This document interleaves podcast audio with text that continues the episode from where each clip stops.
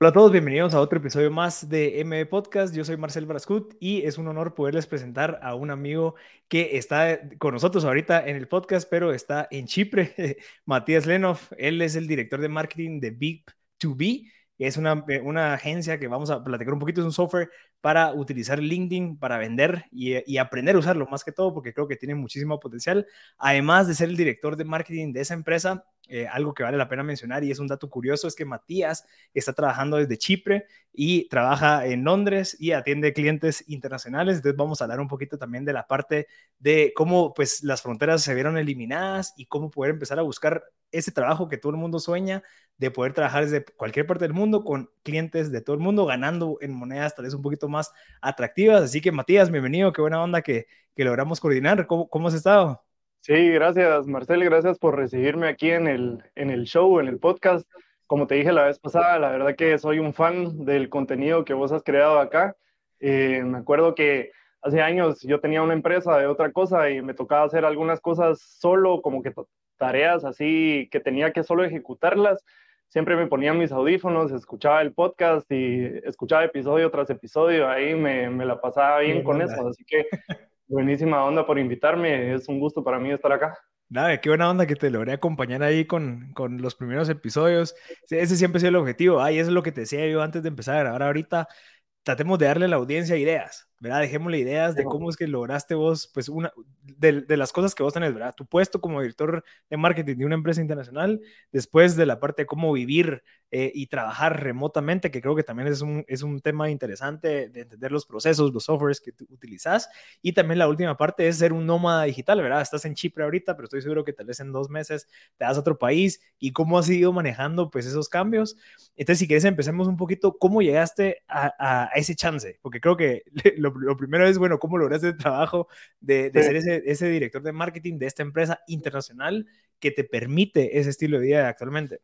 Sí, totalmente. Mira, la verdad que lo he estado, obviamente como sabía que hoy teníamos esta llamada, lo estuve pensando un poco y así a veces uno se pone a analizar eh, un par de cosas que uno ha hecho, que uno tal vez las hace y después uno ni sabe cómo, cómo paró en ese, en ese momento, en ese, en ese estilo de vida, digámoslo. Eh, yo cuando me gradué de la universidad, yo estudié administración de empresas, me gradué de la Francisco Marroquín, realmente mi idea siempre fue hacer mi propio negocio, puse mi propio negocio y siempre me encantó el tema de restaurantes. a mí me encanta ese negocio, me encanta el mundo de gastronomía y cuando me gradué de la universidad puse un restaurante en, Guatemala y pues lo, lo, tuve, era una empresa que puse con mi hermano y con mi papá y la tuvimos por un par de años, pero después sinceramente, la verdad es que no nos funcionó, no era lo que nosotros, no nos estaba llevando a lo que nosotros queríamos. Y bueno, tocó, tocó dejarlo por un lado y tocó empezar a buscar trabajo porque obviamente decís, ¿qué, qué voy a hacer ahora con mi vida? Yo en ese momento ya vivía solo, que creo que también para Guatemala específicamente es algo, especialmente tal vez para la gente que, nuestros amigos o la, la gente con la que nos rodeamos, es, un, es poco común que vos veas a gente de 24 años yéndose a vivir fuera de la casa de sus papás, pero yo dije, yo lo quiero hacer, entonces eh, ya tenía que pagar un apartamento, ya tenía que pagar la luz, el teléfono, todo ese tema. Entonces dije, bueno, no, o sea, yo si quiero seguir viviendo como estoy viviendo, tengo que tener un ingreso fijo, necesito un trabajo y lo empecé a buscar. Eh, paré trabajando en Monoloco, eh, empecé como, la verdad que una super empresa, me, me, dio muchísimo aprendizaje, tuve crecimiento en la empresa, paré siendo el gerente general de Monoloco. Eh, y bueno, al final tuve una transición que vos decís, Matías ahora trabaja en marketing digital, cómo estar en un restaurante lo llevó a marketing digital, o sea, nada que ver, ¿verdad? Y realmente te digo, fue un tema de cuando vos te empezás a dar cuenta de qué posibilidades existe en el mundo. Abrís los ojos y decís, wow, no sabía que esto era posible y empezás a sentir, yo también puedo hacer eso. Si otros lo están haciendo, yo, ¿por qué, por qué no yo? ¿Verdad? Y, y, eso fue un poco de lo que me pasó a mí. Específicamente yo cuando estaba en Monoloco, me encantaba el trabajo, me encantaba, estaba haciendo realmente algo que me apasiona hacer, que es el mundo de los restaurantes, y me tocaba ver al final cuando era el gerente me tocaba ver desde finanzas hasta marketing, hasta todo, ¿verdad? Hasta recetas en la cocina, o sea, todo, ¿verdad? Em, pero eh, casualmente mi cuñada, la hermana mayor de mi esposa, ella por azares de la vida empezó a trabajar con clientes en Estados Unidos y a prestarles servicios a esos clientes en Estados Unidos, 100% remoto, y les hacía servicios de cualquier cosa, ¿verdad? Desde, y, todavía ella hace eso, de hecho tiene hasta una agencia que presta esos servicios a clientes en Estados Unidos. Y ella fue la que me empezó a contar de qué es lo que estaba haciendo y cómo lo hacía y cómo era ese mundo de trabajar 100% remoto. Y sinceramente, no sé, yo siempre me consideré alguien que, que le gusta aprender y que le gusta estar como que viendo cosas nuevas que están pasando en el mundo, pero sinceramente hasta ese momento yo nunca había comprendido que el trabajo remoto era una posibilidad. Y estoy hablando que eso fue en el 2015, 2016 más o menos, cuando ella me empezó a contar eso, yo fui, diciendo, yo fui viendo que, que eso existe, ¿verdad? O sea, eso, eso es algo que se hace, tal vez nosotros ahora estamos un poco más acostumbrados porque pasó el tema del COVID y la pandemia como que nos forzó a llegar a eso, pero eso es algo que realmente hace muchos años se hace en Estados Unidos, se hace en países de Europa, se hace en Asia, la gente trabaja 100% remoto y lo que me gustó de eso es que yo siempre he sido una persona que le gusta crear sus propios proyectos. Siempre he tenido como que mi side business, siempre he querido dedicarle a algo que yo pueda hacer crecer, que algo que yo pueda echar a andar desde cero y ver qué pasa. Eh, pero obviamente también entra un poco el tema de, bueno, está muy bien que tengas tus ideas y que las quieras desarrollar, pero ¿cómo vas a pagar tus cuentas? ¿Cómo vas a pagar el apartamento? ¿Cómo vas a pagar la luz, el celular?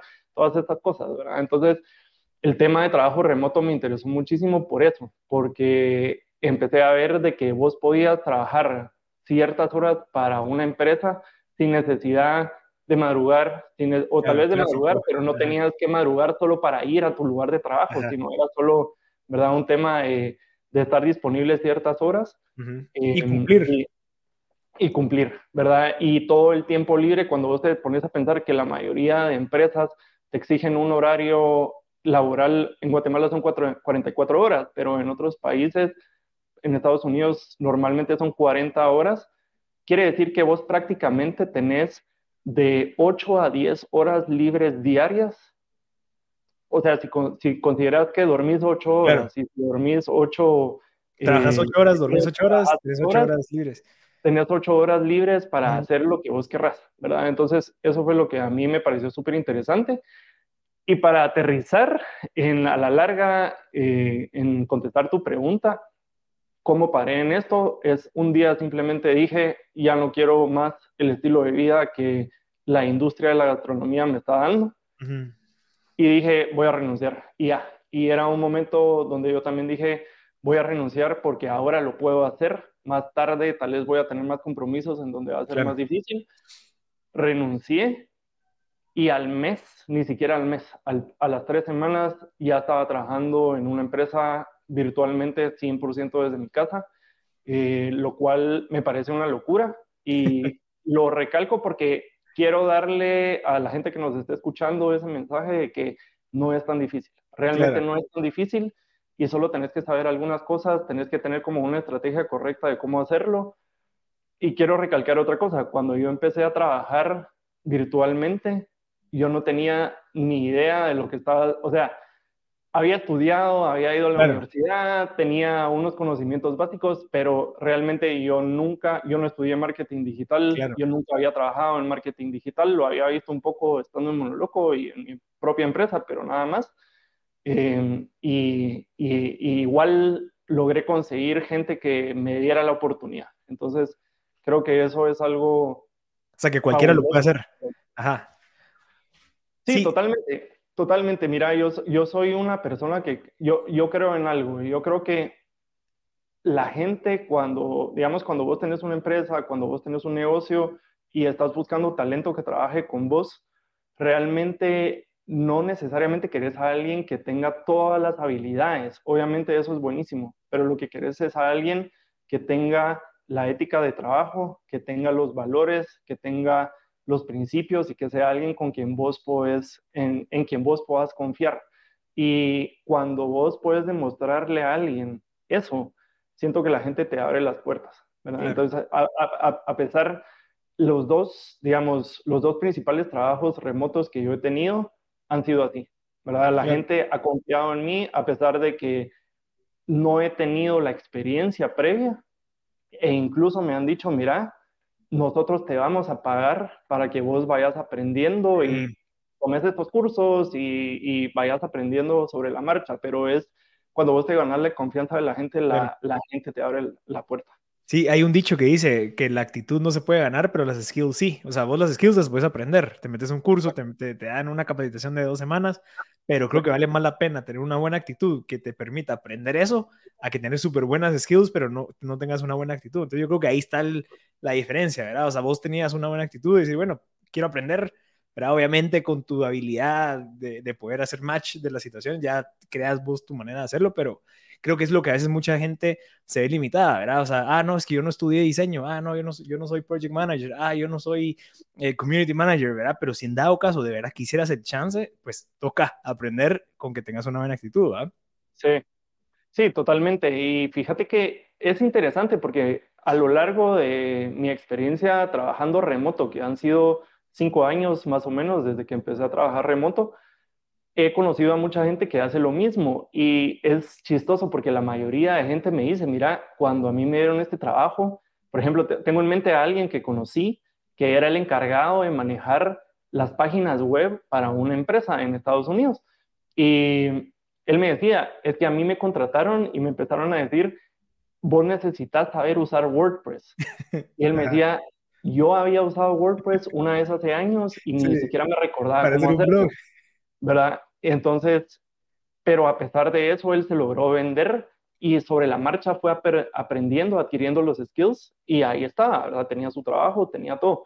Y tal vez esa es una de las cosas que, que a mí más me gusta decirle a la gente, que es cuando vos tenés la voluntad, cuando vos tenés las ganas de hacer algo, y ahora con el Internet, que realmente vos podés acceder a cualquier información, la verdad es que vos tenés en tus manos la solución para hacerlo. Y es así de sencillo. Si no lo haces, es porque no querés.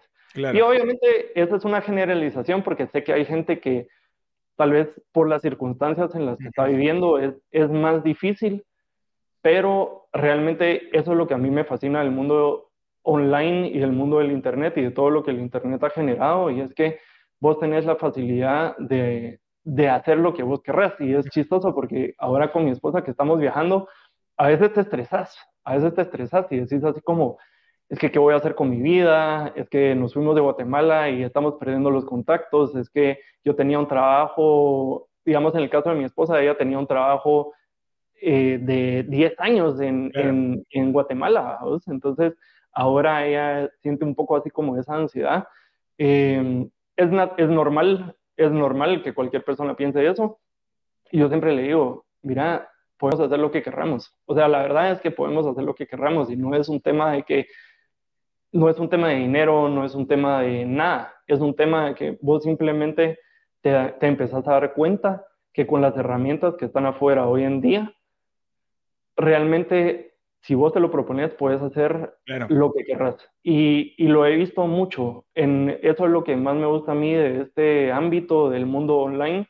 Y es que siento que en Guatemala estamos súper acostumbrados a negocios muy locales, muy tradicionales, muy negocios físicos, ¿verdad? O sea, abrís un restaurante, abrís una tienda. En Guatemala somos los mejores comerciantes del mundo. O sea, cualquier persona es un comerciante nato y eso es creo que una de las características que tienen los guatemaltecos, pero algo que creo que nos falta es abrir un poco los ojos de decir, estos otros modelos de negocios existen y se pueden hacer y son modelos de negocios que puedes crecer exponencialmente, ¿verdad? Y yo, yo creo que en Guatemala la gente es empresaria, la gente es emprendedora, la gente busca la forma de salir adelante y eso es algo, ¿verdad? Que es que es súper valioso. Y cuando a esa gente le puedes dar la habilidad de no solo crear un negocio, sino crear un negocio que puede crecer exponencialmente. Olvídate, es, es, otro tema. Y, y, eso es lo que yo creo que el mundo online nos ha traído. El mundo online nos ha dado acceso a un juego que antes solo era jugado por empresas que tenían el capital para hacerlo. Entonces, eso, eso es lo que a mí me fascina. Eso es lo que a mí me fascina de este mundo y por eso lo hago. Y, que nada, creo que es algo que todos quisieran y, y, tal vez muchos no se atreven cabal por eso, porque tenemos esa narrativa en donde no, pero es que tu empresa, tu carrera, tenés que haber trabajado 10 años en esta empresa, porque si no, cuando tengas 35, la gente no va a saber. O sea, como que creo que existen narrativas que nos meten un poco de miedo y por eso tal vez, o sea, unas variables del factor del por qué es que no hacemos eso es que tenemos miedo. Otras variables podría ser que tal vez me lo vas a explicar es cómo empezar a buscar esos trabajos, porque una cosa es, ah, mi cuñada trabajaba, entonces como que me conecté fácil, pero vemos a alguien desde cero. Decir ahorita, ok, voy a buscar un cliente en Estados Unidos que obviamente en vez de pagarme, no sé, 10 dólares la hora aquí en Guatemala, me va a pagar 20, ¿verdad? Porque obviamente es un cliente que, que está en Estados Unidos, entonces obviamente se, se, percibe mucho más. Entonces, como, ¿cómo encontrar esos clientes como para empezar a trabajar en esa, tu, tu side project, mientras que se convierte en empresa, ¿verdad? Entonces, contanos un poquito cómo fue, sigue la historia de tu, de tu cuñada, de cómo empezó a conseguir esos clientes, porque creo que es el primer paso, ¿verdad? Fijo, fijo, mira, te voy a contar la historia de ella, aunque obviamente ella la sabe mejor que yo, pero sé te voy a contar lo que yo sé y te voy a contar la mía, que es un poco diferente. Eh, ella empezó trabajando en una empresa que ya prestaba esos servicios internacionalmente. Mm. Y ahí fue haciendo networking y ahí fue sacando clientes y de ahí fue donde al final dijo, eh, yo, yo, lo, yo lo puedo hacer, yo lo voy a hacer y, y, lo sigue haciendo y, y súper bien, ¿verdad? En mi caso fue un poco diferente. Como te comentaba, yo cuando salí de la industria, cuando renuncié a mi trabajo en Monoloco, yo dije, bueno, ¿qué hago? ¿Verdad? Voy a renunciar, pero no puedo estar haciendo nada te soy sincero, la primera semana, después de haber renunciado, me la pasé viendo películas de Netflix sin parar, no hice nada. Sin propósito. sí, no, fijo, o sea, fue así como mis vacaciones y después de eso dije, bueno, ya enfoquémonos. Y lo primero que, que me puse a pensar es, bueno, yo tengo que encontrar una forma de vender mis habilidades a la gente en Estados Unidos y demostrarles qué es lo que yo puedo hacer. Mi estrategia fue bien sencilla. Pensé, dónde está la gente que yo quiero alcanzar y segundo, qué es lo que yo les puedo ofrecer a pesar de que no tengo experiencia trabajando remoto, qué les puedo ofrecer yo que les parezca súper interesante y que no me puedan decir que no. Y tan sencillo como esto, y tal vez alguna gente va a decir, no, pero es que eso no lo tenés que hacer, pero a mí me funcionó. Yo me fui a LinkedIn. LinkedIn es la plataforma en donde vos puedes encontrar a la mayoría de profesionales que están en el mundo digital y pues tener ciertas formas en las que puedes conectar con ellos y si quieres podemos entrar más en como estrategias de cómo hacerlo realmente, pero yo simplemente fui a LinkedIn y empecé a buscar perfiles de personas que yo considerara que me podrían contratar. Ahora, obviamente, el, el, la persona que tiene la presencia más grande en LinkedIn es Bill Gates. E, él es dueño de LinkedIn, básicamente. Entonces, ah, de following y alcance. Obviamente mi lógica fue, si yo voy y le escribo a Bill Gates, las probabilidades de que él me contrate son nulas. Entonces, no, voy a descartar a toda la gente que está demasiado avanzada y demasiado a otro nivel para lo que yo quiero hacer. Después empecé a buscar otros perfiles, digamos, en el, en el, cuando empezás a entrar, leía a ver a quién puedes contactar. Perfiles, obviamente personas que son empleados de otras empresas, los descarté por completo. Yo quería hablar directamente con el dueño, yo quería hablar con el dueño, el, el que tomara la decisión. ¿Y cómo encontraste, cómo fuiste filtrando como para llegar a solo ellos? O sea, porque yo sé que vos ahorita tu expertise es, esa parte después de cinco años, pero en ese el primer momento de empezar a usar LinkedIn como para buscar oportunidades, ¿qué estrategias utilizaste? Es bien sencillo. Vos te metes a LinkedIn, hay un search bar, que una barra de búsquedas hasta arriba. En vez de buscar eh, Chief Marketing Officer o lo que sea, ah, buscas founder, CEO, eh, cualquier, cualquier cosa que te diga que esa es la persona que está al mando de la empresa. Y el siguiente criterio, eso te va a dar un listado súper grande y no es el listado correcto. Cuando vos tenés ese listado, lo que tenés que empezar a hacer es empezar a ver qué personas tienen una empresa claro. de un tamaño chiquito, mediano, a los que vos sí puedas llegarles cuando les mandes un mensaje o un email, prácticamente. Cómo, haces eso en LinkedIn? Yo ahorita estoy en LinkedIn haciendo esa prueba. Eh, es, pero es, es, meterte al, al, perfil, es meterte al perfil, ver cuál, cuál es la empresa en la que están trabajando o cuál es la empresa que ellos están promoviendo actualmente y calcular más o menos qué tamaño tiene. Sí, ya te metes a la empresa, ya te sale cuántos empleados tiene en LinkedIn, pues al menos. Exactamente, exactamente. Entonces, si vos ves, vos puedes ver, exacto, lo que vos decís, puedes ver el número de empleados. Sí, te digo, si, si alguien está interesado en conseguir un trabajo a través de LinkedIn, directamente con el dueño de la empresa, trata de buscar empresas que tengan 10 empleados o menos, porque ya cuando tenés 10 empleados o más, ya la cosa empieza a cambiar y el fundador realmente o el CEO realmente no es el quien se encarga de contratar. Entonces va a ser alguien más. Entonces está guiándole a la persona equivocada. Pero si vos querés a alguien que te dé una oportunidad, busca a alguien de una empresa mediana, perdón, ni siquiera mediana, chiquita, a lo que vos puedas llegarle y decirle, mira, yo te ofrezco esto. Y a eso es lo que, a lo que yo quiero llegar ahorita, que, ¿qué les escribí yo a ellos? Yo no les mandé un mensaje en LinkedIn, porque en LinkedIn, para los que no usan la plataforma, vos en LinkedIn no le puedes mandar un mensaje a alguien con el que vos no tenés una relación de primer grado, así lo llama LinkedIn, ¿verdad? Básicamente son cuates en LinkedIn, son amigos de LinkedIn. Que te acepten y que te conecten contigo. Exactamente. Entonces, yo lo que hice es que googleé cómo encontrar los emails de personas en LinkedIn. Así es sencillo. Y es que y lo digo, lo digo a propósito porque te lo juro que no es ciencia, no es ciencia, es simplemente buscar los métodos que te lleven a la solución que vos querés. Googleé cómo encontrar los emails de, los, de, la, de las personas en LinkedIn. Encontré una herramienta que en ese momento estaba funcionando súper bien.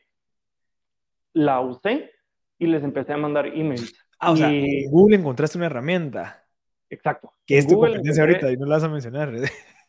Sí, no, o sea, te, lo puedo decir, se llama emailhunter.com. Esa herramienta era la que yo usaba porque no, sí son, o sea, son complementarios a lo que nosotros hacemos aquí en la empresa donde yo trabajo, pero esa herramienta prácticamente lo que te permite, en ese momento era la más usada. Ahora, si ahora alguien lo quiere hacer, les recomiendo una que se llama Aero Leads, A-E-R-O Leads. Eh, esa herramienta Sí, Ya la enviaste acá. La encontraste. Esa herramienta es pagada, pero mira, te cuesta creo que 49 dólares por encontrar el email de 2.000 personas. Sí, 2.000 credits, 49 dólares al mes. Exactamente. Entonces, mira, también puedes buscar alternativas a Aerial Leads y tal vez hay otras que son un poco más baratas para personas que no pueden pagar esos 50 dólares, pero lo que te quiero decir es, las herramientas existen. Vos puedes encontrar la información de contacto de alguien y si no quieres usar una herramienta, mandarles un mensaje en LinkedIn. Yo no lo hice así, yo prefería hacerlo en email porque mi lógica fue en LinkedIn em, tengo que hacer un paso extra. En LinkedIn yo tengo que lograr que la persona acepte mm. mi, mi, invitación a hacer una, un contacto mío en LinkedIn y después mandarles un mensaje. Lo que en email, yo simplemente encuentro el email, les mando el email y haz tú, ¿verdad? y ojalá que te contesten también. Y ojalá que me contesten. Y mira, realmente yo le mandé email tal vez a unas 30 personas. Y de esas 30, 5 personas me contrataron. Y de esas 5, una me ofreció un trabajo fijo. Ya. Y lo interesante que es lo que te quiero contar ahora es cómo lo hice, porque vos cuando le mandas un email a alguien, lo más probable es que te vayan a ignorar. Entonces vos lo que tenés que pensar es, ¿qué haces para que no te ignore? Es como cuando estás con, con, la chava que te gusta y es así como, ¿qué haces para que esa chava sí te ponga atención? Claro, claro. Porque 50 otras personas están tratando de, de conquistarla. Entonces, ¿qué, ¿qué haces vos? Y en el caso de conseguir un trabajo a través de LinkedIn, yo la estrategia que utilicé fue ofrecerles trabajar de gratis 25 horas. Ya. Y te lo decía antes que tal vez algunas personas van a decir, no, eso no lo tenés que hacer porque vos valés y no tenés que trabajar de gratis y, y, y, todas esas esos argumentos de decir, cobrar por tu trabajo que estás haciendo y yo lo comprendo, totalmente lo comprendo y, y, lo apoyo en ciertas circunstancias, pero para alguien que está empezando, claro. Trabajar gratis es la mejor forma que vos tenés para demostrarle a alguien el valor que vos les puedes traer y que después te contraten. Y eso fue totalmente lo que a mí me pasó. Y ese fue el pitch de ventas, digamos, fue el subject del correo, free work, 25 hours, algo así. Literalmente fue mi subject del correo. Te lo puedo compartir, no me acuerdo exactamente ahorita, pero era así como, I will work 24 hours for free eh, in return of a testimonial o, o algo así, ¿verdad? Entonces, si, si entramos un poco a tips de qué hacer, te puedo decir eso. Em, si, si sos alguien totalmente nuevo en una industria y no tenés nada, no tenés ninguna forma clara de conseguir clientes, ofrece trabajar de gratis y alguien te va a dar la oportunidad, pero no lo hagas totalmente de gratis. Hacelo en cambio de un review, de, una, de un comentario de esa persona que diga, Marcel realmente es alguien que sabe de podcast, y lo recomiendo que lo contraten para hacer sus podcasts, por ejemplo, ¿verdad? Entonces, eso fue lo que yo hice. Al principio, te soy sincero, la primera persona que me contrató, me contrató para un trabajo en donde yo metí las patas porque me confundí en algo tan sencillo como las diferentes zonas horarias. En Guate no estamos acostumbrados a eso, pero en Guate tú tenés una zona horaria y en Estados Unidos tenés como cuatro diferentes. Em, metí las patas en eso y bueno, al final de cuentas, como te decía, le mandé un email como a 20, 30 personas, cinco me dieron una oportunidad de trabajar con ellos, una persona me dijo, mira, trabaja conmigo dos días y si en esos dos días vos me demostras que puedes hacer lo que yo necesito, tenés un trabajo. Y aquí estoy, ¿verdad? Ese trabajo estuve ahí ese trabajo me permitió viajar a Estados Unidos, me permitió conocer a la que era mi jefa en ese entonces, me, me permitió conocer a otras empresas. Ese trabajo ahora me permitió la oportunidad en la que yo estoy ahora. Entonces, quiero recalcar eso de que no es imposible, no es algo inalcanzable. Eh, cualquier persona que se lo proponga realmente lo, lo puede hacer con una estrategia correcta. Claro, y de probar, pues, animarse, probar distintas estrategias y, probar, pues, porque, y no quedarse con los brazos cruzados. Ahora, algo importante que vale la pena mencionar. Vos me mencionabas que ahorita en la empresa que vos actualmente estás trabajando, nunca has conocido a tus coworkers y llevas un montón de tiempo ahí, 100% remoto. Y yo creo que empieza también, ahí hemos hablado de la actitud, que creo que es importante, obviamente las skills las vas desarrollando, pero creo que entra, entramos a una área gris, ¿verdad? Y es, bueno, cómo realmente puedes ser productivo sabiendo que estás en tu casa, estás viajando, me voy a ir a la playa, estoy en Chipre, voy a ir a conocer el X y el lugar. ¿Cómo de cierta manera has hecho vos para rendir de cierta manera, al, no al máximo, porque creo que no es el objetivo, sino que ser lo más eficiente posible para que valga la pena esa, ese estilo de vida nómada digital, de que, ah, voy a ir a un cafecito, voy a ir al parque, pero si yo no soy productivo, no me sirve de nada estar haciendo todo esto porque me van a quitar el chance. Entonces, ¿cómo, cómo fuiste vos desarrollando, además de la actitud y las skills, ese sentido de productividad e, incluso autoorganización? Porque vos nunca habías trabajado eh, remoto y menos viajando por el mundo, ¿verdad? En donde cambias, de, cambias tu environment, ¿verdad? Eh, aquel apartamento tenía la compu aquí, pero ahorita lo tengo allá. O sea, ¿Cómo fuiste adaptándote vos y qué sistema desarrollaste para que fueras lo más productivo posible? Mira, varias cosas.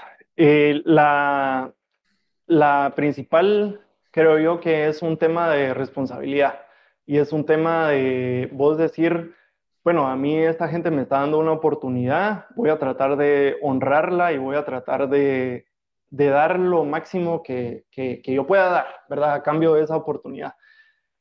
Y eso es algo que en mí, mira, yo he probado varias, varios sistemas, varias herramientas como para, o, varios como escuelas de productividad, porque con el tema de productividad tenés un montón de escuelas, ¿verdad? Está el tema de eh, Get Things Done, está el tema, o sea, hay un montón de cosas de como esquemas que vos puedes usar para ser productivo. Yo he probado varios de ellos.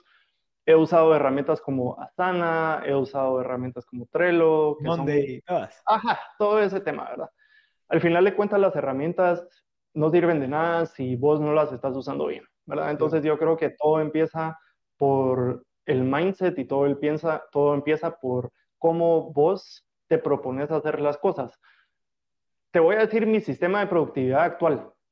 Yo tengo en Notion, que es una herramienta, no sé si la conoces, pero Notion es una herramienta que está de moda ahora.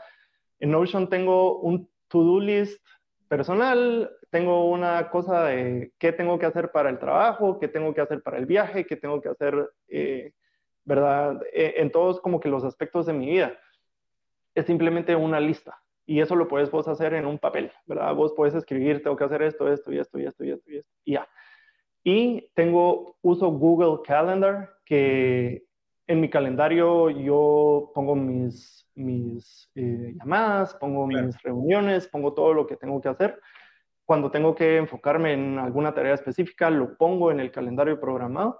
Y es algo tan sencillo como decir, bueno, yo para esta empresa, yo les ofrecí trabajar 30 horas a la semana y en esas 30 horas lo que tengo que cumplir es lo que está en mi, en mi listado de tareas que yo tengo en Notion, pero que las puedes tener en un papel. Claro. Y prácticamente yo como empiezo mi día es de tal hora a tal hora voy a trabajar en mi trabajo y voy a tratar de agarrar las cosas que son prioridad en mi listado y voy a tratar de darle hasta que quite la mayoría de ellas. Y así de sencillo. No es algo complejo, no es algo complicado. La verdad es que yo siento que cuando más complicado lo trates de hacer, más te pasas organizando tu agenda que realmente haciendo trabajo, ¿verdad? Entonces, para mí es algo bien sencillo, es qué tenés que hacer, qué es lo más importante que vos tenés que lograr hoy, qué es lo más importante que vos tenés que lograr esta semana. Esas son preguntas que yo siempre me hago, tal vez naturalmente, sin, apuntarlo, sin tener un proceso, simplemente digo, bueno, esto es lo que yo tengo aquí apuntado, qué es lo más importante, qué es lo que me va a llevar un paso más cercano a lo que queremos alcanzar. Tengo este tiempo y qué tengo que hacer ahorita para lograrlo. Y así de sencillo es, ¿verdad? Y ha sido un poco un, un proceso de aprendizaje, ha sido un poco un proceso de saber cómo hacerlo, porque cuando te estás moviendo, solo para darte un poco de contexto, nosotros llevamos casi cuatro meses de estar viajando, dejamos todas nuestras cosas en Guatemala y empezamos a viajar por el mundo. El plan es viajar un año y medio más o menos, trabajando 100% digital, alquilando Airbnbs y distintos lugares.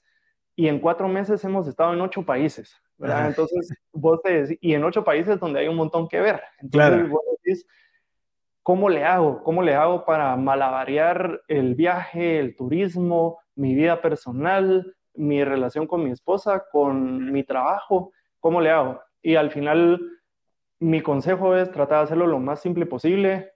Te di la estrategia que a mí me funciona, para alguien diferente tal vez les funciona algo más, eh, pero mi consejo es hacerlo lo más simple posible y simplemente tener siempre eso en mente ¿Qué tengo que hacer hoy que realmente va a generar un impacto en la empresa? Porque te aseguro que la mayoría de personas que tienen un trabajo pasan el 50% de su tiempo o más haciendo cosas que no van a generar un impacto en la empresa. Y eso es algo que cuando vos te pones a analizarlo, y algo que me sirvió a mí mucho es hacer un poco de eh, un análisis de en qué estás invirtiendo en tu tiempo. Entonces yo bajé una herramienta que se llama Toggle, que es T-O-G-G-L.com. Eh, es una empresa, es una, es una herramienta gratuita y lo que eso te permite es decir, bueno, yo trabajé 15 minutos en esto, yo trabajé 20 minutos en esto y vas haciendo como un listado de a qué le dedicaste tiempo y después vos te puedes sentar y puedes decir, esto es lo que yo hice realmente qué de esto valió la pena. Claro. Y eso es una de las cosas creo que más importantes porque eso te empieza a ver, eso te empieza a decir, mira, o sea, si lo que querés es alcanzar esto y estás dedicándole tiempo a esto otro, o sea, no, no, no, hay una relación ahí, ¿verdad? Y, a, a, todo mundo creo que nos gusta sentirnos ocupados, pero no todo mundo es productivo solo porque están ocupados.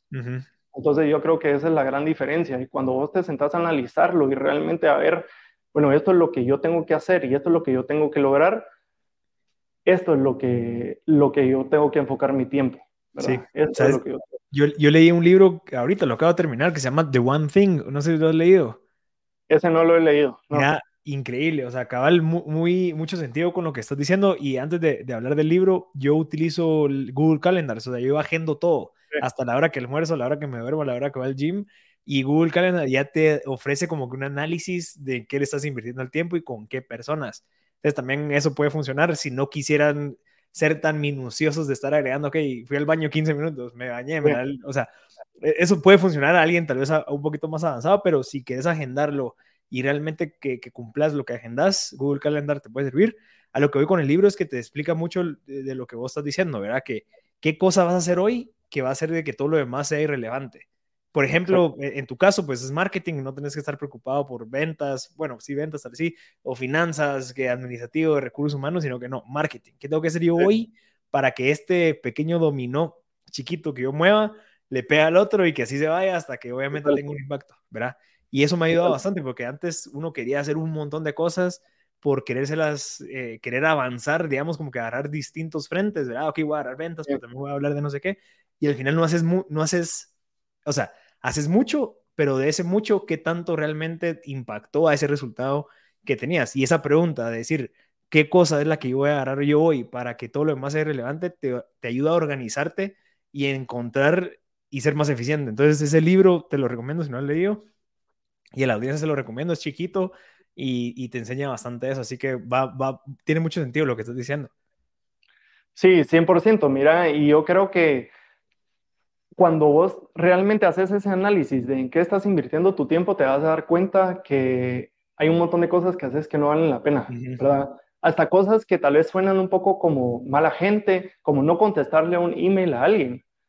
O sea, mira, si ese email no te va a llevar a nada, si ese email realmente, o sea, no lo contestes, no te sientas mal por eso y solo creo que ese es otro tema, ¿verdad? No te sientas mal por eso. Vos tenés que estar consciente que tu tiempo es el bien más precioso que tenés en esta vida y aprovecharlo al máximo, ¿verdad? Aprovecharlo al máximo no solo para tu trabajo, sino para todo. Entonces, decir que no, decir que no, eso, eso eh, mucha gente lo repite en muchos libros, sí, que decir no, que decir no, y uno, pues por pena dice que sí, y yo desde hace casi dos meses que ya ido diciéndole no a todo, literal, así, a mí me están invitando, o sea, no, me están pidiendo una, no, o sea, mira, venía a dar una conferencia, no, antes, yo antes le decía que sí a todo, porque tal vez no tenía un propósito tan claro como el que tengo ahorita, y, eso es el problema de no tener un propósito, o sea, que ya pues no hay prioridades, entonces el tiempo pues no importa, entonces le digo que sea todo, a que cuando tenés un propósito, es bien claro lo que querés, sabes de que esa hora que le vas a invertir a irte a no sé dónde, tiene un impacto negativo al, a, ese achievement, ¿verdad? Que querés lograr. Exacto, y, la pena.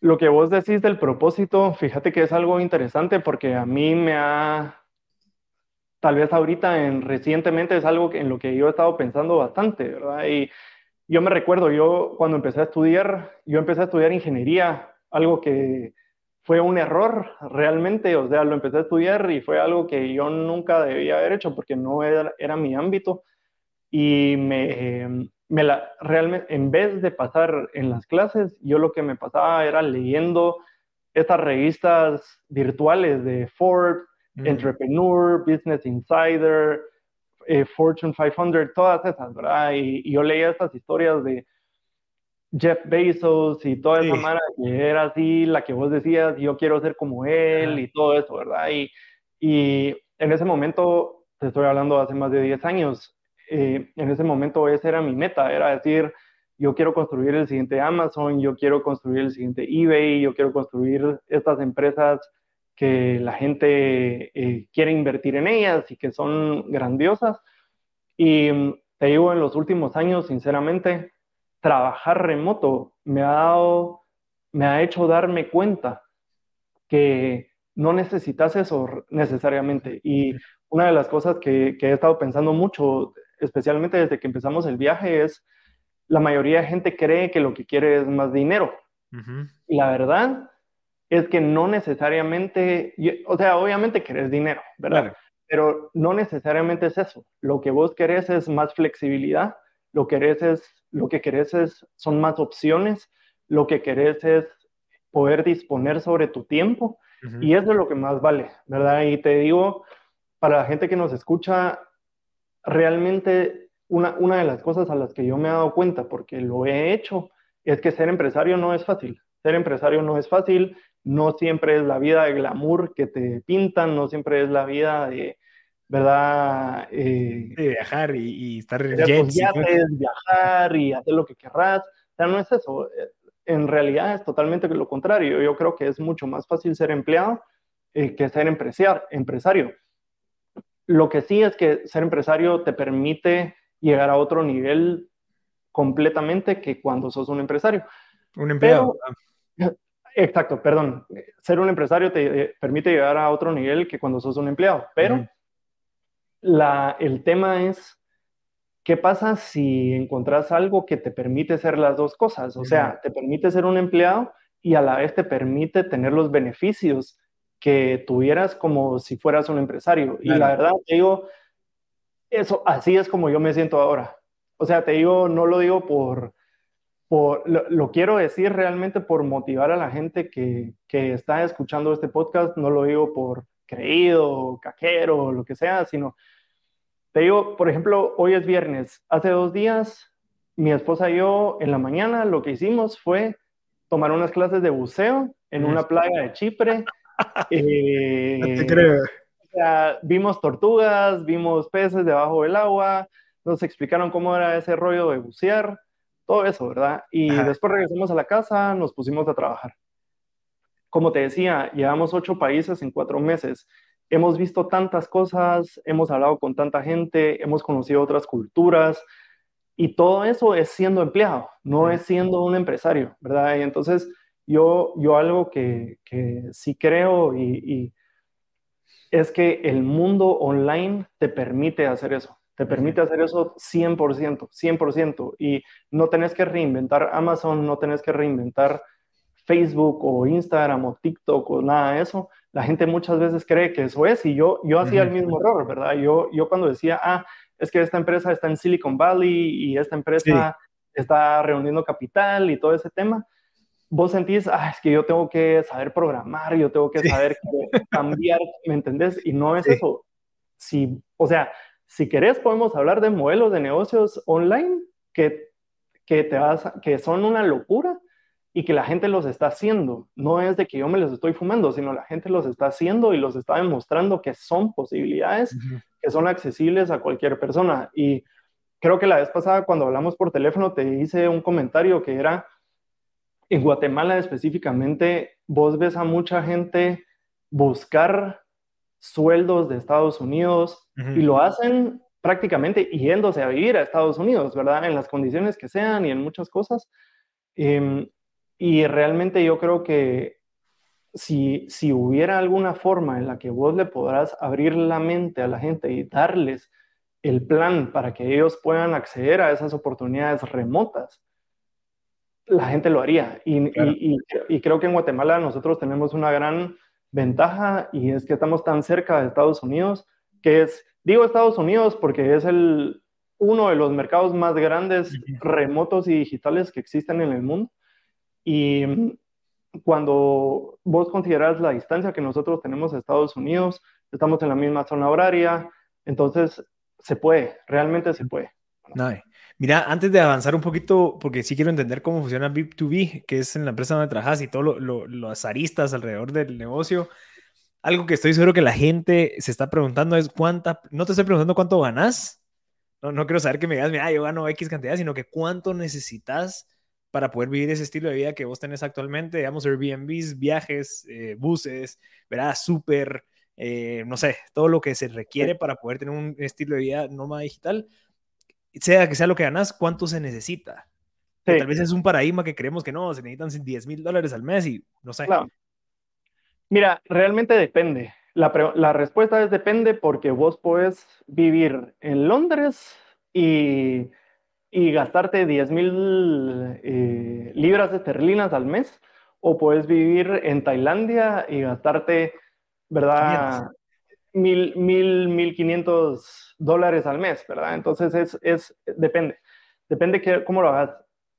Sinceramente nosotros con mi esposa estamos gastando más de lo normal y sí estamos gastando de nuestros ahorros para patrocinar parte del viaje. Mm, es como Pero eso, eso, lo hicimos de una forma consciente y lo hicimos también porque lo que queremos es conocer la mayoría de países que podamos. Mm, Entonces, en un, estás hablando que en un año y medio nosotros queremos ir como a 20, 25 países, ¿verdad? Entonces, obviamente, los pasajes aéreos son caros, eh, cuando alquilas un apartamento por menos tiempo es más caro que cuando lo alquilas por más tiempo, todos esos temas. Gastamos mucho en cosas de turistas, ¿verdad? O sea, por ejemplo, eso del buceo, em, ese, ese, ese tipo de cosas no son baratas, pero te digo, para alguien que, te voy a decir, porque una de las ideas que nosotros teníamos era irnos a ir a España. Y para darte una idea, un apartamento en España, más o menos el mismo nivel de apartamento que nosotros pagábamos en Guatemala, cuesta 800 euros, lo cual a mí me pareció una locura, porque en Guatemala pagas más. Claro. ¿verdad? Y estás hablando en Madrid, no estás hablando en, ¿verdad? en algún lugar remoto, sino estás hablando en la capital. Entonces, es más, siempre le digo a la gente, es más fácil de lo que ustedes creen, es más fácil de lo que ustedes creen. Y lo que pasa, yo, yo siento que se, se trata de dos temas. Uno es, primero que todo, ¿puedes, ¿puedes trabajar remoto? Sí o no. Si no puedes, pues está un poco más difícil. Eh, tendrías que buscar una opción que sea remota. Y la otra cosa es eh, qué tantas, qué tantos compromisos tenés vos en Guatemala en términos de, no sé, hay gente que se mete a comprar un apartamento, hay gente que está pagando su carro. Nosotros nos tratamos de deshacer de todo eso para poder hacer el viaje. Entonces, mira, para aterrizar en tu pregunta, ¿con cuánto puedes viajar? Puedes viajar, puedes hacer este estilo de vida con mil dólares, lo puedes hacer con mil quinientos dólares o lo puedes hacer con diez mil, ¿verdad? O sea, es tu, es tu decisión, Es tu decisión. Y es tan sencillo como investigar, ver qué lugares son más baratos. Normalmente América Latina y el sudeste asiático son los lugares más baratos. Europa siempre va a ser un poco más caro. Eh, Estados Unidos también va a ser más caro. Entonces, si vos sos inteligente en escoger los destinos a los que querés ir y en no moverte tanto, te digo, nosotros originalmente queríamos ir a un país y vivir ahí un año. Después dijimos, no, vamos a cuatro países porque es más fácil con el tema de las visas y todo eso vamos a cuatro países y vivimos tres meses en cada país y ya estuvo. Y después empezás a ver el mapa y decís qué hay en tal lugar y empezás a buscar y decís, no, vamos, agreguémoslo y así va. Entonces te vas picando y gracias a Dios afortunadamente lo hemos podido hacer hasta ahora. Llevamos cuatro meses, que tampoco es tanto tiempo, pero sí tenemos un plan bien claro de lo que queremos hacer en el siguiente año y yo estoy tranquilo en el sentido monetario de que lo podemos pagar. Claro y lo, y lo pagamos, como te decía, con nuestros sueldos. Tenemos una parte ahorrada que nos ayuda, ¿verdad? Que nos da, pero mi meta es esta, mi meta es esta, mi meta es poder regresar a Guatemala y tener los mismos ahorros, por lo menos con los que nos fuimos. Mm, Tal vez algunos meses va fluctuando porque tuviste que pagar un poquito más en alguna cosa y ahí te vas, pero mi meta es esa, hasta ahorita creo que vamos bien, creo que lo vamos a poder alcanzar, pero a ver, a ver qué pasa en el, en el siguiente año. Qué nave, Matías, qué nave. Mira, si quieres, por cuestiones de tiempo, VIP2B y todos los, todas las, los negocios alrededor de la empresa, entiendo que son como maneras de poder utilizar estas plataformas para vender más, pues posicionarte, marca personal, etcétera. Vos lo has hecho, por eso te conozco a vos, porque yo te, o sea, te seguí en LinkedIn porque vi que, pucha, es que qué interesante el contenido que estás generando. Por cierto, a la gente que está escuchando, busquen a, Matt o Matías Lenov ahí en LinkedIn porque genera bastante contenido. Me suscribí a Emily VIP, ahí me, me dan los mensajes de Emily. Y eh, entonces como que contanos cómo, qué, cómo surge esta empresa, para qué sirve y cómo, qué nos dice LinkedIn que tal vez por falta de conocimiento de la plataforma no le estamos sacando el 100% del jugo y cómo se le podría sacar el jugo. Totalmente, mira, TikTok es la plataforma de moda. TikTok es lo que todo el mundo está hablando y todo el mundo te dice, mira, crea contenido en TikTok porque la gente te va a ver y, y te vas a volver viral y todo ese tema. Y es cierto, es cierto, pero lo que mucha gente no habla es que LinkedIn es igual. Tal vez no al mismo nivel, pero tal vez en un nivel de calidad superior. Y eso vale mucho, ¿verdad? LinkedIn es interesante porque para mí es la mejor plataforma de redes sociales que hay hoy en día, 100%. Si tu meta es usar una plataforma de redes sociales para conseguir más clientes, para cualquier meta de negocios, LinkedIn es la mejor plataforma sin, sin duda alguna. Una de las razones por las que eso es así es porque el alcance orgánico en LinkedIn todavía es bastante alto, ¿verdad? No sé si algunas personas que nos escuchen recordarán que antes en Facebook, cuando vos tenías una, una empresa, cuando vos tenías una página, vos posteabas algo y el 90% de tus seguidores lo iban a ver ese alcance orgánico básicamente no existe ahora en, en Facebook y en Instagram. Si, no tenés suerte, el 1% lo va a ver, ¿verdad? Y obviamente es porque ellos quieren que vos pagues para que ese contenido se promueva. Y es natural y ese es el ciclo normal de todas las redes sociales. TikTok tiene un alcance orgánico altísimo. Vos puedes generar un video que lo vea 10 mil personas, 100 mil personas, un millón de personas sin haber pagado un centavo por ese video. Claro, tenés que saber qué video estás haciendo y cómo, ¿verdad? Y, es un poco de suerte y prueba de error y experiencia. LinkedIn tiene algo muy similar. Vos puedes tener cero seguidores, vos puedes tener 100 seguidores, puedes tener 500 seguidores, 1000 seguidores, que incluso es bajo para LinkedIn, y puedes generar contenido que mucha gente lo vea. Entonces, eso es algo muy valioso que tiene LinkedIn, porque al final de cuentas, cabal, preparándome un poco para esta conversación, he estado pensando en eso y he estado pensando realmente cuál es, qué es lo más valioso que yo siento que existe ahora en el marketing digital que tal vez no existía antes. Y es que vos puedes generar audiencias.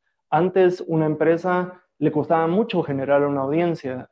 O sea, si, si vos todo lo que hacías eras vallas, eran anuncios en la prensa, anuncios en la televisión, ¿cómo hacías una audiencia? Porque la audiencia no podía interactuar con vos de ninguna manera. Ellos solo consumían tus anuncios, tu contenido, pero no podían interactuar. Y el Internet rompió eso, cambió todo eso.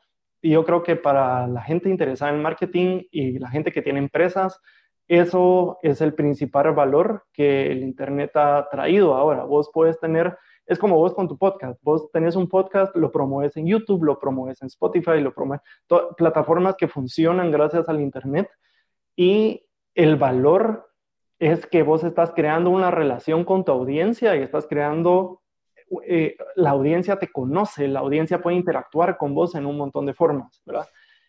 LinkedIn te permite hacer eso también eh, con el contenido que generas y creo que eso es valiosísimo, ¿verdad? Cuando vos puedes tener, o sea, mira, si vos posteas cinco veces a la semana, puedes tener 5.000 personas que escuchen lo que vos tenés para decir. Decime qué otra cosa puedes hacer vos ahorita. Que te dé 5.000 personas te escuchen. Tal vez TikTok, ¿o no? Ajá, ajá, o sea, totalmente, pero es, cabal, es TikTok o LinkedIn. Y ahora te voy a decir porque LinkedIn es súper valioso. No quiero decir más valioso que TikTok porque creo que las dos plataformas se prestan para situaciones diferentes, pero LinkedIn lo que tiene es que vos le puedes entrar a una audiencia súper profesional, le puedes entrar a una audiencia que cuando llega a la plataforma está en un mindset de hacer negocios o dispuesta a hacer negocios. En cambio, cuando vas a TikTok, la audiencia está en un mindset de querer entretenimiento. Y eso creo que son dos cosas bien importantes. Aparte, está el tema de que en TikTok el contenido es 100% video y eso es una súper grande barrera de entrada porque la mayoría de gente no se siente cómoda haciendo video. Y la mayoría de gente, aunque esté cómoda haciendo video, no sabe cómo hacer contenido de video porque no es fácil. Para mí es el contenido más difícil de crear. Entonces, en LinkedIn vos tenés esa ventaja que vos simplemente escribiendo algo podés llegarle a una audiencia grande. Em, y ahora para contestar un poco más tu pregunta, está el tema de generación de contenido, generar una audiencia y, y, obviamente después de alguna forma buscar monetizar esa audiencia. También está el tema en donde vos puedes usar LinkedIn como una plataforma de networking o como una plataforma de ventas. Y yo siempre le digo a, a nuestros clientes en Deep2E, les digo esto, miren, LinkedIn es el buscador de seres humanos más importante que hay. Vos cuando vas a Google buscas cuál es el mejor restaurante de comida china en Guatemala, cuál es el mejor, ¿verdad? Buscas ese tipo de cosas. Cuando vas a LinkedIn buscas personas. Quiero contactar al gerente de mercadeo de MB Podcast. ¿Me entendés? O sea, vos estás buscando gente y es una plataforma súper fuerte de networking y simplemente es porque LinkedIn bueno, y ahí entramos un poco en la historia de LinkedIn, que es LinkedIn es una plataforma, no es una plataforma nueva, ¿por qué ahora es tan importante? Y es porque LinkedIn originalmente era una plataforma que era más para tener tu currículum virtualmente, ¿verdad? Era para que gente te ofreciera un trabajo o vos buscar oportunidades laborales, eh, era, era un poco más ese tema. Ahora LinkedIn en los últimos 3, 4, 5 años ha estado cambiando su modelo de negocios a ser un poco más una plataforma de red social. Entonces el contenido está adquiriendo más, más eh, importancia. Pero el tema de networking, el tema de relaciones personales y el tema de currículum online sigue existiendo. Entonces, ¿qué pasa? LinkedIn tiene eh, la mayoría de información de vos como una persona profesional a comparación de cualquier otra red social. de Facebook. En Facebook. Ajá, en Facebook la gente puede buscar tu nombre, pero en LinkedIn la gente puede buscar tu profesión, puede buscar en qué empresas has trabajado, puede buscar en qué universidades estudiaste, puede, trabajar, puede buscar un montón de cosas. Entonces, ese, ese motor de búsqueda de LinkedIn es muchísimo más robusto, es muchísimo más importante que cualquier otra red social. Twitter tiene algunas cosas que son similares en cierto sentido, pero hablando de quiero buscar a gente profesional, quiero buscar a gente que me traiga negocios, oportunidades de negocios, LinkedIn sin duda alguna es la número uno. Ya, y vos, digamos, en, en tu contenido también hablas, bueno, dejando al lado LinkedIn, hablas de temas también, estrategias digitales como landing pages y demás, como crear un negocio desde cero, etcétera, etcétera. Por eso yo digo, mejor antes de meternos a esos temas, porque yo sé que son súper extensos, que te sigan en, LinkedIn, que, que, te den follow como, como Matías Lenov. Eh, digamos, la empresa que vos, vos la, empresa que vos, en, donde vos trabajas, que es B2B, ¿cuál es el fin? O sea, el fin es Ah, como que, eh, porque entiendo que es una plataforma que te permite a vos saber utilizar esto o se, eh, hace un scraping de la gente de LinkedIn o cómo es que funciona como para, para saber si, si, si es una herramienta que podemos utilizar nosotros aquí. Mira, nosotros básicamente somos una empresa de software y nosotros lo que hacemos es tratar de desarrollar mm. herramientas de software que te hagan la vida más fácil con LinkedIn vos te podés pasar ocho horas al día en LinkedIn. O sea, te garantizo que cuando entras en ese, en ese tema y le agarras el rollo, te pasas ocho horas ahí y se te va el día y no haces nada más. Nosotros estamos claros que, o conscientes de que los dueños de empresas, especialmente empresas pequeñas y medianas, no pueden hacer eso porque tienen que manejar su empresa prácticamente. Entonces nosotros lo que hacemos prácticamente es automatizar ciertas cosas para ellos. Entonces, ¿qué hacemos? tenemos dos, cosas principales. La primera es el contenido, que tal vez es la más fácil de explicar. Simplemente tenemos una herramienta que cuando vos publicas algo en LinkedIn, en vez de que lo vean 100 personas, lo van a ver 1000 personas o 1500 personas. Entonces, eso naturalmente te hace más eficiente con el contenido que generes. Si quisieras, pudieras publicar menos veces, porque cada vez que publicas sos más eficiente y pues le llegas a más gente que está fuera de tu círculo para que ellos empiecen a conocerte a vos y empiecen esa relación de, ah, Marcel se dedica a tal cosa y si necesito a alguien que me ayude con esto, le voy a hablar a aquel o algo así, ¿verdad? Entonces, esa es, esa es la primera herramienta que nosotros tenemos que se llama Beep Together y la otra es, em, se llama Lincredible, así como LinkedIn y Incredible, pero Lincredible. Lincredible básicamente lo que nosotros hacemos es automatizar tu, digamos, cuando vos tenés un, un embudo de mercadeo o un embudo de ventas, siempre empezás del lugar más amplio y vas como que reduciendo a, a, encontrar a la gente que realmente tiene un interés en lo que vos estás ofreciendo, ¿verdad? Entonces, es, es, un poco una pérdida de tiempo, no, no quiero decir una pérdida de tiempo, pero es un poco tedioso dedicarle mucho tiempo al nivel superior del embudo, ¿verdad? Que vos simplemente estás tratando de llegarle a gente que ni siquiera sabes si van a estar interesados en lo que vos tenés que ofrecer. Entonces, en Incredible nosotros automatizamos eso. Básicamente, vos nos decís, mira, yo lo que quiero, usando el ejemplo del podcast, vos me decís, mira, Matías, yo lo que quiero es encontrar gente que quiera, que pueda ser eh, personas a las que yo pueda entrevistar en el podcast. Entonces buscamos, por ejemplo, empresarios en Guatemala, en Centroamérica, en cualquier lugar que vos nos digas, buscamos a esos empresarios y les mandamos una invitación a conectar con ellos y después les mandamos una serie de mensajes automáticos para que vos no tengas que hacer eso manualmente. Y cuando ellos ya te contesten, vos ya puedes entrar como Marcel, como una persona normal, ya no como un software, sino como una persona, pues puedes llegar y seguir esa relación de, en una parte más baja del embudo, ¿verdad? Ya, ya cuando alguien te demostró un interés eh, y ya cuando sacaste a toda la gente que realmente tal vez no te iba a contestar o que tal vez no iba a querer ningún tipo de conversación con vos, ¿verdad? E, eso es, eso es lo que nosotros hacemos. Nada, Y como, digamos, vos podrías, pero entiendo que eso solo es para lenguaje inglés, ¿verdad? Mira, actualmente nosotros sí trabajamos eh, específicamente con, con, personas que hacen negocios en inglés. No, no, no es cierto eso porque, por ejemplo, tenemos un par de clientes en Estados Unidos que atienden Latinoamérica. Sus clientes son latinoamericanos y ellos les mandan mensajes en español. Pero eh, hay un par de aspectos técnicos que el perfil de LinkedIn tiene que estar en inglés, mm. eh, simplemente porque el software usa específicas palabras para saber qué hacer, ¿verdad? Ya. O sea, alguien que quiera atender mercado, digamos, que hable en inglés, es el recomendado y en algún momento espero que, que lleven a, la parte español, ¿verdad? Totalmente, totalmente. Buenísimo, Matías. Mira, ¿cómo te pueden contactar si quieren, pues, que les des alguna asesoría, quieren contactarte o etcétera, o, o algo de la plataforma de Bip2B? Mira, realmente en LinkedIn eh, mi nombre es un poco complicado, entonces solo copienlo del nombre del episodio, creo que ahí lo van a, poder ver. Matías eh, Matías Lenhoff, ahí lo, ahí lo pueden buscar en LinkedIn, me mandan un mensaje. Y sí, igual yo lo voy a poner en el episodio.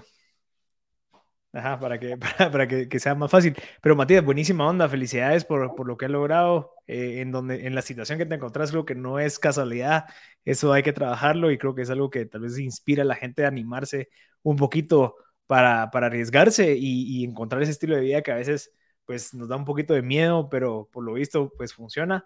Te agradezco bastante por tu tiempo, gracias por todo el feedback, eh, el conocimiento y fue un placer haber conversado contigo igualmente, Marcel, gracias por haberme invitado y, aquí estamos a la orden. Cualquier cosa que necesites vos o tu audiencia, con mucho gusto. Buenísimo. Gracias a todos. Yo les recuerdo que sigan a Matías en LinkedIn. Ahí él, pues, postea. ¿Cada cuánto posteas vos? Creo que dos veces al día o una vez al día. A veces, dos veces al día, pero no, como tres veces a la semana, por lo menos, estoy publicando ahí. Si les interesa temas de marketing o temas de ideas, modelos de negocio que son totalmente fuera de lo que uno está acostumbrado, ahí me pueden seguir y aprender un poco de eso. Nada, buenísimo. Entonces les recomiendo que lo sigan. Yo soy Marcel Barascut y espero que les haya gustado este episodio. Les recuerdo que si saben de alguien que le pueda servir, no duden en compartirlo. Gracias a todos y nos vemos en la próxima.